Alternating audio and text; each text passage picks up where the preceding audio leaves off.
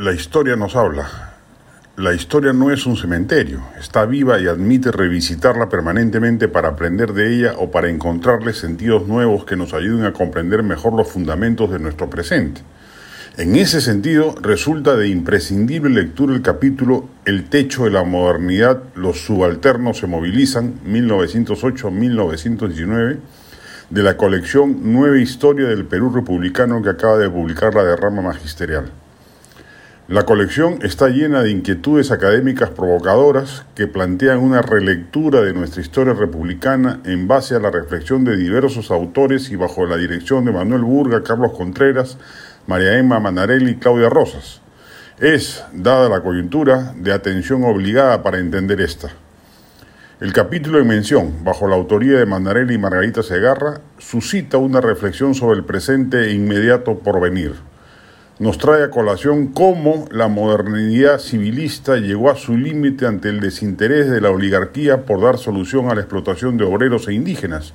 Los sectores subalternos urbanos experimentaban angustiantes alzas de precios, su pobreza y la tuburización en la que vivían les acarreaban graves enfermedades y los convertían en víctimas de mortales epidemias de las que a menudo eran culpabilizados. El civilismo sufrió un duro revés cuando el movimiento obrero irrumpió en las elecciones y llevó el poder a un populista. Ese fue el techo de su proyecto modernizador, cierro comillas. En efecto, el Perú parece haber repetido su historia. La primavera democrática del civilismo llegó a su fin por incompletud del proyecto modernizador que una economía relativamente liberal desplegó. En verdad, como en las últimas tres décadas, el Perú de entonces fue beneficiario de un modelo proempresarial sin libre mercado pleno el triunfo electoral de Billinghurst le puso fecha de cierre.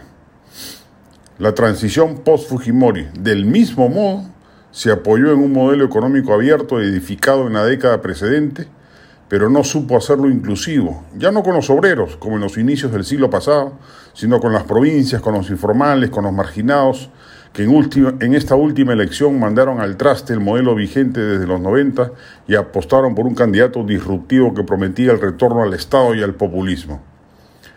Cabe felicitar a la derrama magisterial por este importante esfuerzo editorial que nos ayuda a volver la vista atrás y entender que aquello que somos se debe en gran medida a las líneas de continuidad histórica sobre las que hemos discurrido.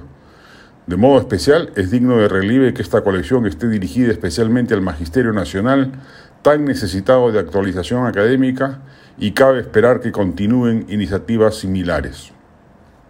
La del estribo. Muy maduro el libro Animales Luminosos del escritor Jeremías Gamboa.